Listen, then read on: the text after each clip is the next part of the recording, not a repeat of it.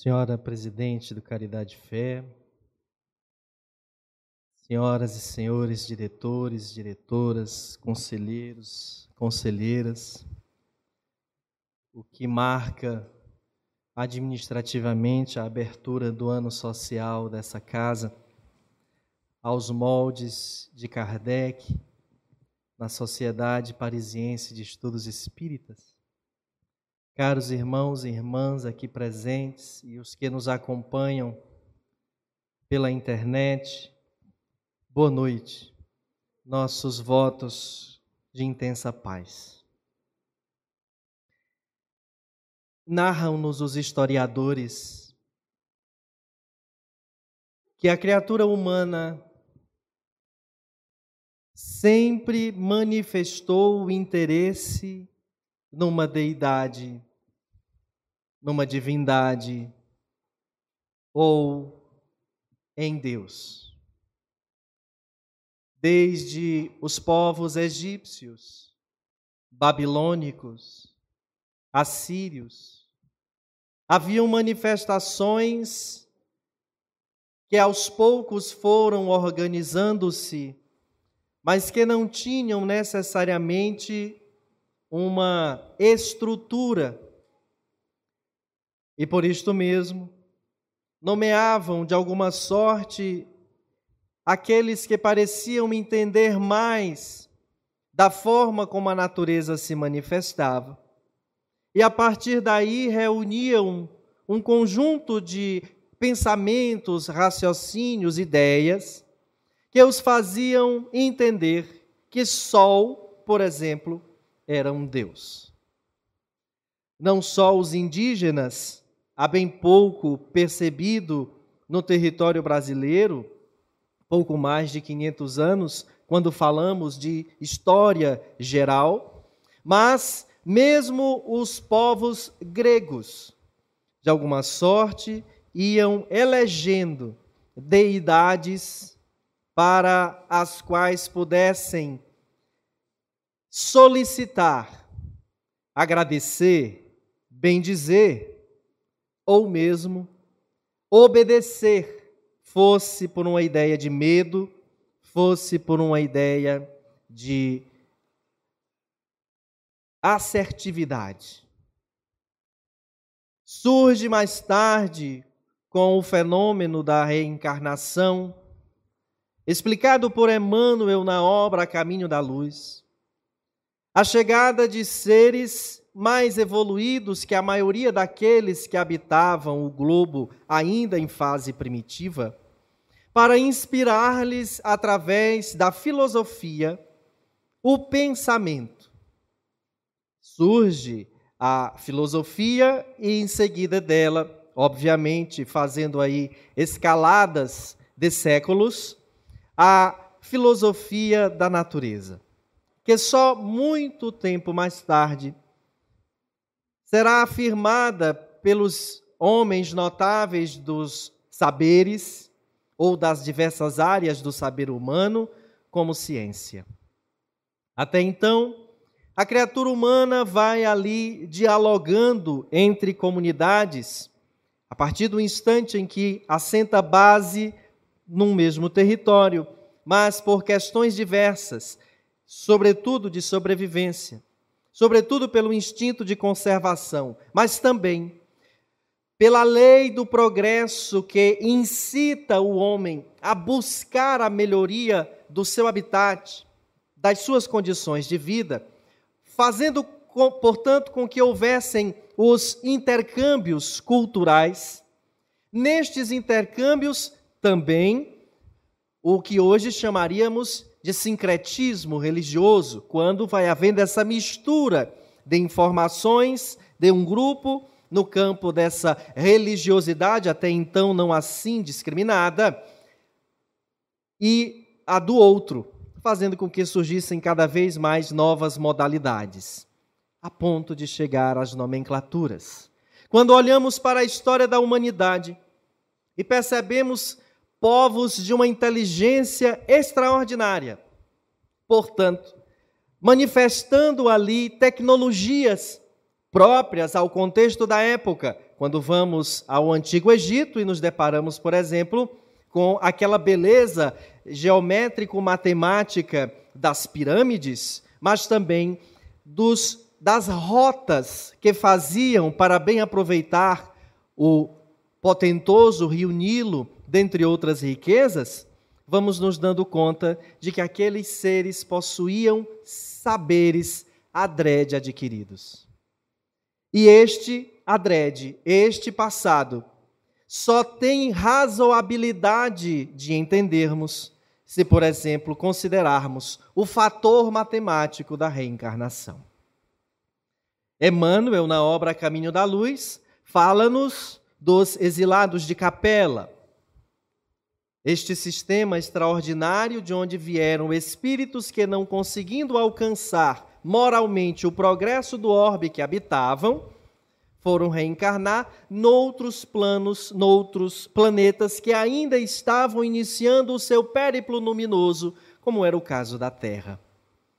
Interessante notar os avanços no campo da medicina, especialmente aqueles mais falados e conhecidos no Antigo Egito, das cirurgias de catarata, já feitos desde aquela época, em procedimentos bastante rudimentares. Aqueles seres que tinham uma ideia de imortalidade da alma. Os egípcios, mas muito antes deles, o homem neandertal, que ao enterrar em cova rasa o seu familiar, o seu ente, deixava ao seu lado as suas ferramentas, ferramentas de sobrevivência, porque lidavam com a, o, o lado mais severo da natureza, dos animais e etc. E, portanto, eles criam que, se acontecesse daquele ser voltar à vida, não estaria tão difícil cavar para sair do buraco e ainda encontrar as suas ferramentas para iniciar a sobrevivência a partir dali. Ainda com as inscrições rupestres que o fizesse ter uma ideia de para onde aquele bando foi, ou onde ele está, ou mesmo o que acontecera com ele. Num pulo da história, há pouco mais de 50 mil anos, nós tivemos neste território do Piauí a primeira presença do homem americano, devidamente catalogado, registrado e ainda hoje possível de se comprovar pelas inscrições rupestres naquelas paredes históricas que o tempo ainda não levou da Serra da Capivara, também organizados pela estudiosa doutora Niede Guidon, aqui no nosso Piauí. Dizer ainda que quando vamos olhando essa linha do tempo da história, vamos percebendo que os filósofos, os pensadores, mas também aqueles que faziam coisas hoje chamadas sobrenaturais, à época esse termo ainda não havia sido cunhado, é, de relação com o invisível, a ponto mesmo de prever algo, e este algo se dar, de revelar situações, de antecipar algo para que reis, príncipes, pudessem, ou mesmo chefes de tropas, pudessem melhor estruturar as suas estratégias de guerra. Lá atrás, chamados de pitons e as pitonisas. Mais tarde, com o advento do povo hebreu, fazendo com que surgisse no mundo pela primeira vez, mesmo já existindo a China milenar, a ideia de um Deus único. É aquele povo escolhido que recebe Moisés para finalmente arregimentar a ideia de que só existe um Deus, Criador de tudo, de todos, e que somente a Ele deveríamos devotar as nossas ofertas, os nossos sentimentos e as nossas ideias. Dividido por um pequeno, por uma pequena faixa de água, estava o povo grego, que continuava com a sua devoção plural de deuses.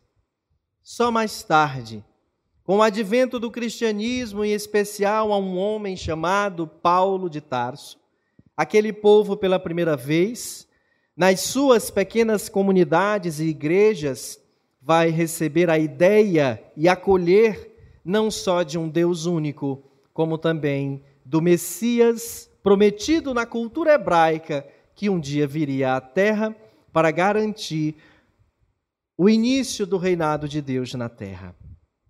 Entretanto, caminhando na linha do tempo, vamos encontrar 300 anos depois de Cristo pela primeira vez, graças a uma situação inusitada de uma guerra em que aquele chefe pede uma inspiração dos céus para que ele pudesse, dos deuses, para que ele pudesse vencer a guerra, e ele se depara com uma nuvem no formato de cruz. E uma voz lhe sopra uma frase, um dizer.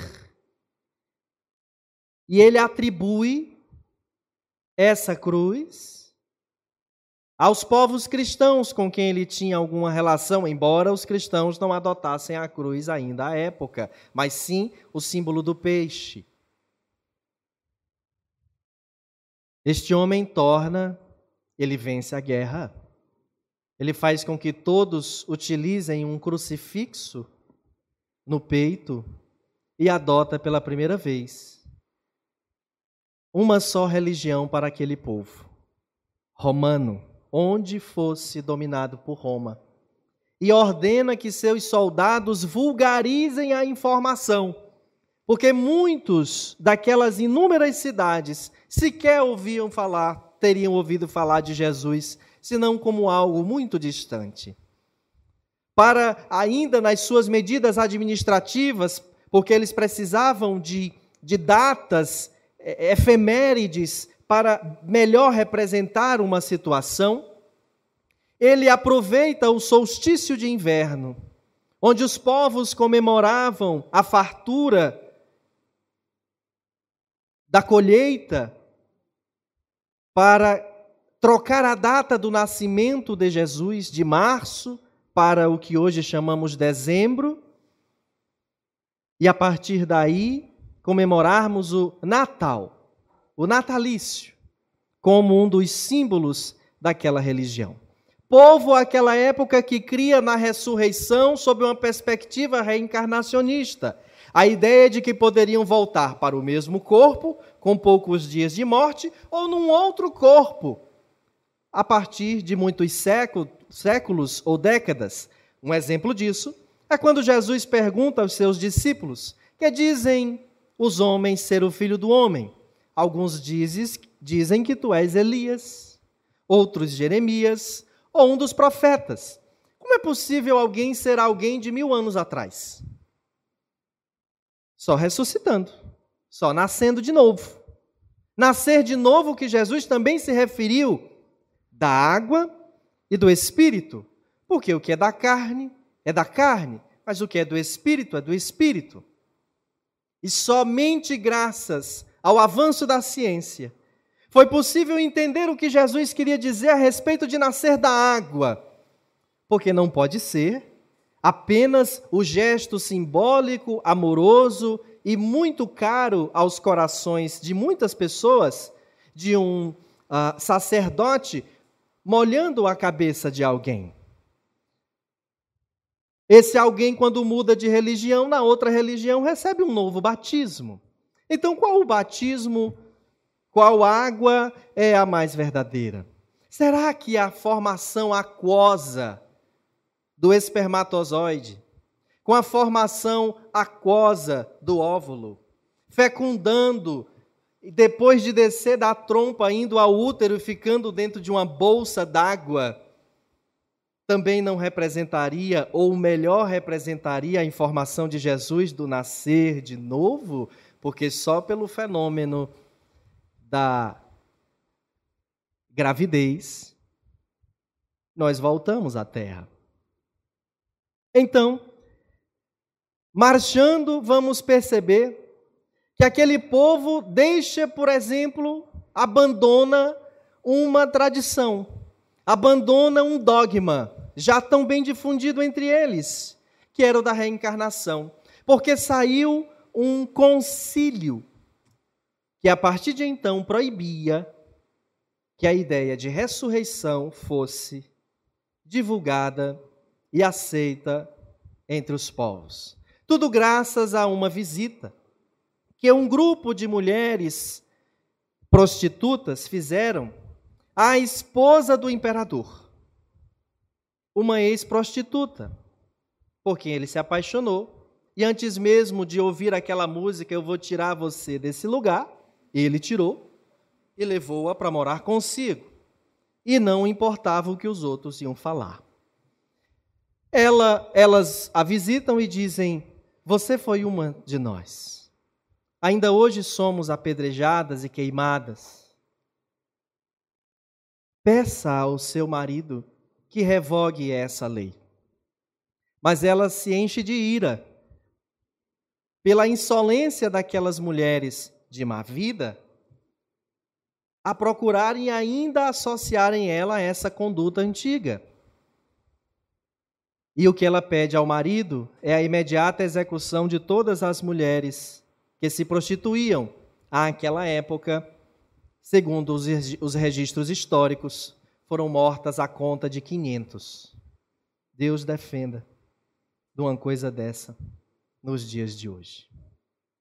Seria um número exorbitantemente maior. Fato é que a partir daí não se cria mais nisto e foi retirado um concílio faz com que essa ideia toda seja retirada e a partir de então uma série de organizações daquela nascente Igreja Católica Apostólica Romana, que mais tarde se deparará com uma reforma promovida e liderada especialmente por Martinho Lutero, mas também por João Calvino. E anos após a proposta da Contra-Reforma, mas aí nos deparamos com a Idade Média. E é quando surge a ideia de banir da terra e de qualquer território a heresia. E por conta disto, criou-se o Tribunal do Santo Ofício, mais tarde conhecido como Inquisição. Tivemos a Inquisição Romana por volta de 1536, mas também tivemos a Inquisição Portuguesa e a Inquisição Espanhola, uma das mais impactantes. Nisto, homens de saber, ligados inclusive à igreja como Giordano Bruno, chegaram a ser torturados e assassinados, porque as suas pesquisas e os seus estudos colocavam em xeque dogmas construído por homens, a partir de uma interpretação que fizeram de acordo com a evolução da época de algumas palavras extraídas do Velho e do Novo Testamento. Por conta disso, uma cisão bastante significativa surge no meio cultural. E a partir daí, a filosofia naturalista radica-se como ciência e separa-se, em definitivo, do poder da igreja e da própria coroa, onde quer que ela houvesse. Galileu Galilei chegaria a afirmar uma célebre frase que diz que a, a ciência, a religião, leva ao céu, mas a ciência explica o céu. Somente com os trabalhos, especialmente de Auguste Comte, mas também de Francis Bacon, com a nascente ciência positivista, vamos encontrar a possibilidade de afirmar a partir da observação, da empiria, levar discussões para um campo filosófico fazendo a sua comprovação. E graças a isso surge duas ciências notáveis, ainda hoje um tanto ridicularizadas justamente por serem positivistas, com Samuel Hahnemann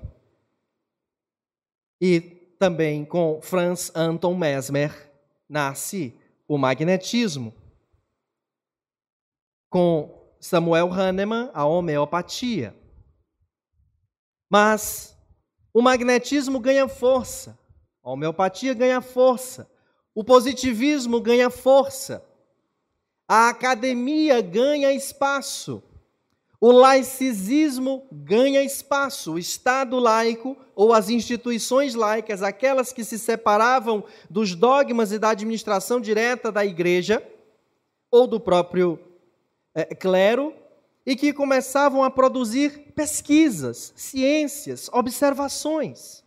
E nisto surge o magnetismo, por exemplo, e outras ciências, possibilitando que os indivíduos considerassem a paranormalidade da criatura humana. A ciência já havia separado corpo e mente, porque havia se separado também da religião. E graças a essa ciência positiva, em 1804, na cidade de Lyon, nascia um homem que mais tarde se dedicaria, graças à pestalose, no Instituto de Yverdun, na Suíça, um fiel seguidor das ciências, mas também com um amor notável à natureza. O homem que traz a lume a pedagogia do amor e que pela primeira vez fala que uma criança deveria se vestir diferente do adulto. E mais que isto, num espaço de aprendizado como a escola, deveria sentar numa carteira de acordo com a altura ou com a estatura do seu corpo, e não de acordo com a estatura de adultos. É esse homem quem vai ser o especial educador do jovem Hippolyte Leon Denisard Rivaio que no ano de 1854, após se tornar um dos mais notáveis estudiosos, pensadores da França, especialmente de sua capital, Paris, é convidado por um notável amigo a conhecer fenômenos paranormais de mesas que giravam. Ele recusa, diz que aquilo poderia ser charlatanismo ou puro magnetismo, e que isso não interessava. Mas o seu amigo lhe diz: Rivaio, elas respondem coisas inteligentes a partir de pancadas. Ao que Rivaio se sente provocado. Vai então a uma reunião à casa da senhora Plaine Maison e se depara com um fenômeno que o irrita. Por dois motivos. Primeiro, porque ele achou que era um espetáculo. Os salões franceses estavam cheios de prestidigitadores e de mágicos que faziam aquilo. E que era provável que estavam fazendo o mesmo na casa daquela senhora, querendo ridicularizar o próprio é, Hippolyte Leon. Mas ele irrita-se ainda mais, porque decide fazer parte das perguntas e recebe respostas inteligentes. Aprofunda-se nas discussões, aprofunda-se nas pesquisas e três anos depois publica com 501 questões que ele fez a essas mesas e depois a seres que se identificaram através da psicografia, primeiro pela psicografia direta através de um instrumento chamado cesta peão, em que uma cesta cesta de frutas emborcada com um lápis no meio, ficava girando e quando terminava tinha um texto inteiro escrito, sem que ninguém fizesse outra coisa que não a imposição de mãos ou a ligação das mãos sobre uma mesa em que os dedos midinhos se tocavam. O dedo midinho da minha mão direita toca o dedo midinho da mão esquerda do meu colega, e assim a minha esquerda pega na da direita do outro, e faziam um círculo ao redor de mesas, que volitavam, que batiam. E em O Livro dos Médiuns, publicado em 1861, Allan Kardec explica, pseudônimo de Hippolyte Léon Denis Arrivel, o passo a passo da sua pesquisa e os métodos,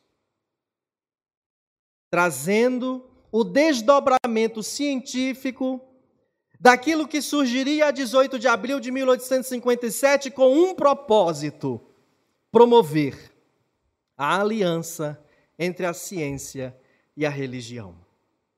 Já houvera reencarnado na terra aquele considerado como o segundo Cristo, Francisco, em Assis, aquele e somente ele, que foi capaz de trazer para o coração da igreja a figura de Maria que até então não era aceita, não era respeitada, não era venerada e nem tinham tantos outros nomes como agora, a partir de aparições e situações outras legitimamente reconhecidas. É Francisco que mais tarde vamos saber, pela própria doutrina espírita, será a reencarnação de João Evangelista, aquele que não teve medo dos soldados romanos e compareceu ao momento da crucificação de Jesus para que ele houvera dito: Filho, eis aí a tua mãe. Mãe, eis aí o teu filho. E vai cuidar dela. E cuida de tal maneira que um dos das promessas a partir da crença que havia muito clara entre o povo judeu e absorvido muito bem pelas pregações de Jesus, Honrai a vosso pai e vossa mãe, a fim de viverdes longo tempo sobre a terra. Foi o único apóstolo a morrer de causas naturais. Todos os outros, mesmo Zaqueu convertido, que se torna o décimo terceiro apóstolo Matias, não teve morte natural como foi de João Evangelista. Vem mais tarde atender a um apelo de Jesus reconstrói a minha igreja. Não exatamente como o poeta fez na música. Ou exatamente como o poeta fez na música, perdão. Porque ele achou que era o templo, mas depois percebeu que não era isso. E o poeta bem traduziu: De cada espinho e flor, de cada riso e dor, Construo a casa do meu Senhor, do que o mundo abandonou, de cada pedra no chão. Ergo o templo do coração. Em cada dia que vem, a cada dia que vai, ergo em mim a casa de meu Pai. É a partir desse pensamento que a igreja ganha novas roupagens, mas ainda assim não consegue se libertar do seu passado presente, porque até então a Inquisição se mantinha especialmente a espanhola. Mas lá em 1857, no Palais Royal, na Galeria d'Orléans, na Livraria Danti, Allan Kardec publica a primeira edição do Livro dos Espíritos com 501 questões. E mais tarde, a reedita com 1019 questões, trazendo em seguida, em 1861, o Livro dos Médiuns. Em 1864, o Evangelho segundo o Espiritismo, formando ali um tripé nas obras que bem explicavam o tripé da doutrina nascente: ciência, filosofia e religião. Ciência positivista, positiva, de observação, de análise, de conclusão, portanto, de razão, sem desprezar o ideário filosófico que nos norteia estarmos no mundo sem sermos do mundo, mas de consequências eminentemente morais. Porque pode o homem compreender quimicamente, fisicamente, toda a estrutura molecular do corpo físico, mas não é capaz de compreender os meandros da mente. Não seja o argumento de que é mentira alucinação ou loucura, argumentos fáceis de serem dados, porque se descarta logo, que mais justifica a paranormalidade de alguém que vê espíritos, que ouve vozes, que perde a consciência, diz coisas, faz coisas que na sua consciência ele não faz. Ele não escreve porque é analfabeto. Ele não pinta porque não tem a, a, inteligência pictórica bem desenvolvida, que somente agora, no final do século XX, início do século XXI, Howard Gardner haveria de nos trazer a lume. E quando termina o transe, obras monumentais de artes plásticas em telas ou em vasos estão construídos. Quem explica? Como você pode dizer, Tassiane Machado, que o espírito dessa senhora forte de cabelos grisalhos que vão até os ombros, que está em pé atrás de você e que eu estou vendo desde a hora que você chegou, não é verdade? E que ela está com você. Acaba de beijar sua cabeça. Quem pode dizer que não é verdade? Coloque-me num aparelho de ressonância magnética. Descubra como fica o hipocampo do médium em transe.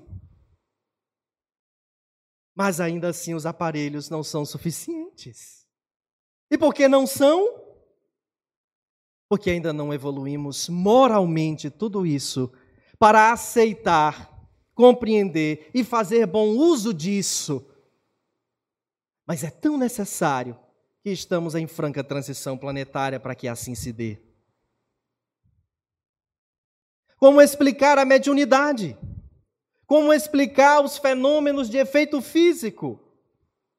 Quando vamos à revista Espírita, o jornal de estudos psicológicos escrito por Allan Kardec de próprio punho, desde 1861 até 1869, 1850 1808 até 1869, durante 11 anos, portanto, até março, e a edição de abril ainda já estava feita, porque ele morre no dia 31.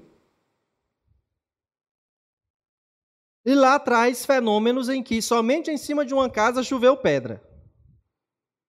E eu leio aquilo lá e digo, nossa, que interessante, naquela época era necessário esses fenômenos para chamar a atenção. Mas aí eu estive em uma reunião há poucos dias onde o dirigente relatava e mostrava a carta, no interior do Piauí. Choveu pedra em cima da casa. Não era granizo, foi pedra. Não foram duas pedras que caiu porque alguém lá de longe jogou. São várias pedras, arrodeando toda a casa. No interior, do interior, do interior, que eu cresci sabendo que se chama de Brenha. Lá na Brenha está o fenômeno se dando. Com que objetivo? Nós que já descobrimos o átomo, nós que fazemos videochamadas, nós que estreitamos todos os laços de comunicação, Ainda não sabemos, não dominamos e não explicamos com exatidão, em amplitude, principalmente porque por conta do preconceito, mas também porque é muito nova, ainda não fomos à ciência espírita para melhor compreendê-la. Não explicamos todos os fenômenos da vida, da natureza e da mente humana. O que leva alguém a fazer um movimento depressivo? A ciência já nos mostra que até o problema hormonal na tireoide faz uma depressão. Mas e a depressão clínica? Tenho tudo necessário para sobreviver, mas faço uma depressão. Que motivos? Por que fico triste? Por que me irrito? Por que me incomodo com situações? Ainda estamos por avançar no campo da moral. E para a moral nós precisamos da religião. Não apenas para que nos dite costumes, condutas, dogmas, mas para que nos leve a uma postura ética, principalmente quando a religião elege figuras que bem representam a conduta mento-moral do ser no seu périplo luminoso de uma encarnação, como fez o Espiritismo quando Kardec indaga aos invisíveis quem, na história da humanidade, pode servir de guia e modelo ao homem, ao que responderam Jesus.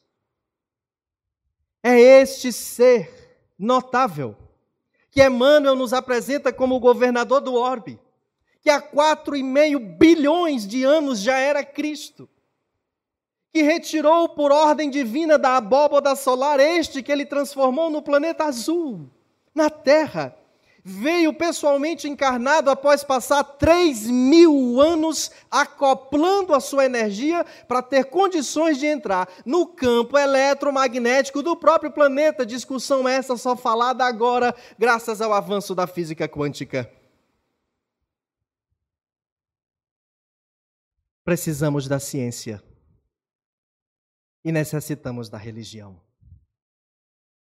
Somos a criança filha da ciência, que necessita da educação religiosa.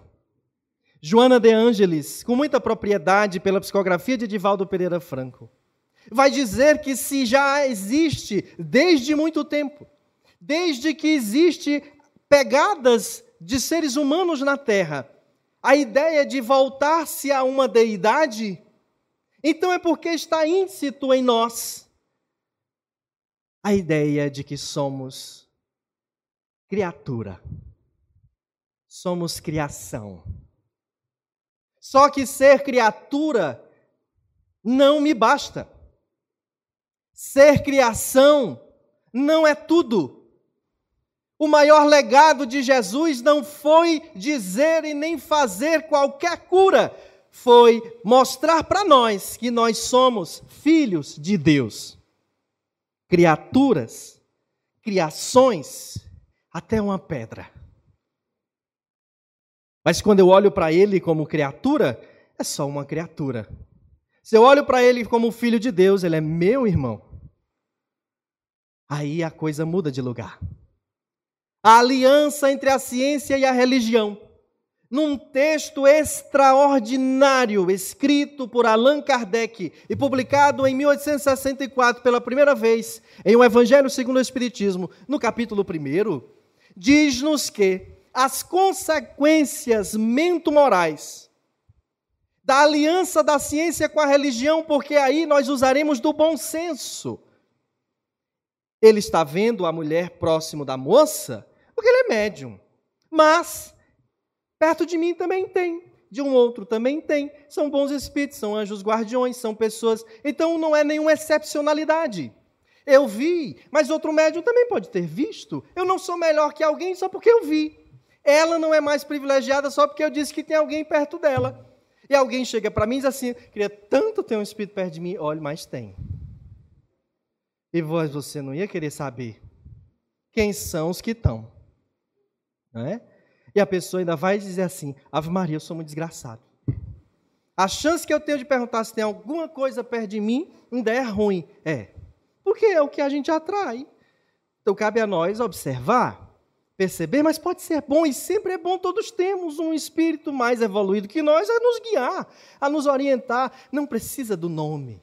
Não preciso vê-lo, senti-lo, eu preciso percebê-lo na ideia.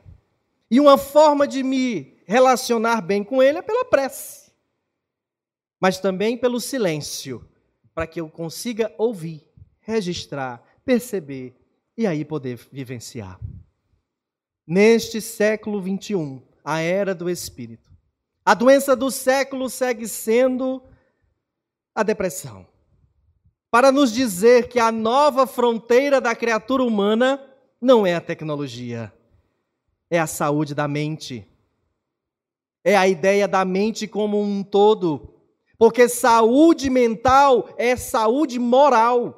Na ausência da saúde moral, não há saúde mental. E os psiquiatras, psicólogos e eméritos, eméritos pesquisadores dessa área haverão de notar e descobrir isto porque a nossa grande conquista neste século, neste milênio, haverá de ser a conquista da conduta ética, onde eu serei legitimamente aquilo que creio e que digo porque farei, me comportarei tal como aquilo que creio e prego para os outros.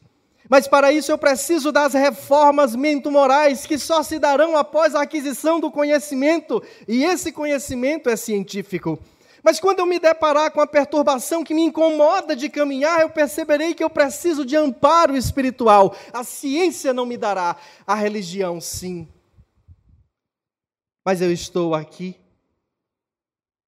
com as mãos estendidas e numa mão a ciência, na outra a religião, aliando-se graças ao bom senso, para fazer com que cada um de nós cresça e finalmente consiga traduzir em termos científicos ou éticos científicos as palavras do mestre Jesus. De todos os grandes homens e mulheres do saber que a terra já recebeu, nenhum conseguiu dizer coisas tão profundas, tão marcantes, tão determinantes e simples como o Cristo. Estava muito inspirado o poeta que escreveu com propriedade uma poesia que bem resume o papel da doutrina espírita e nessa proposta da aliança da ciência com a religião.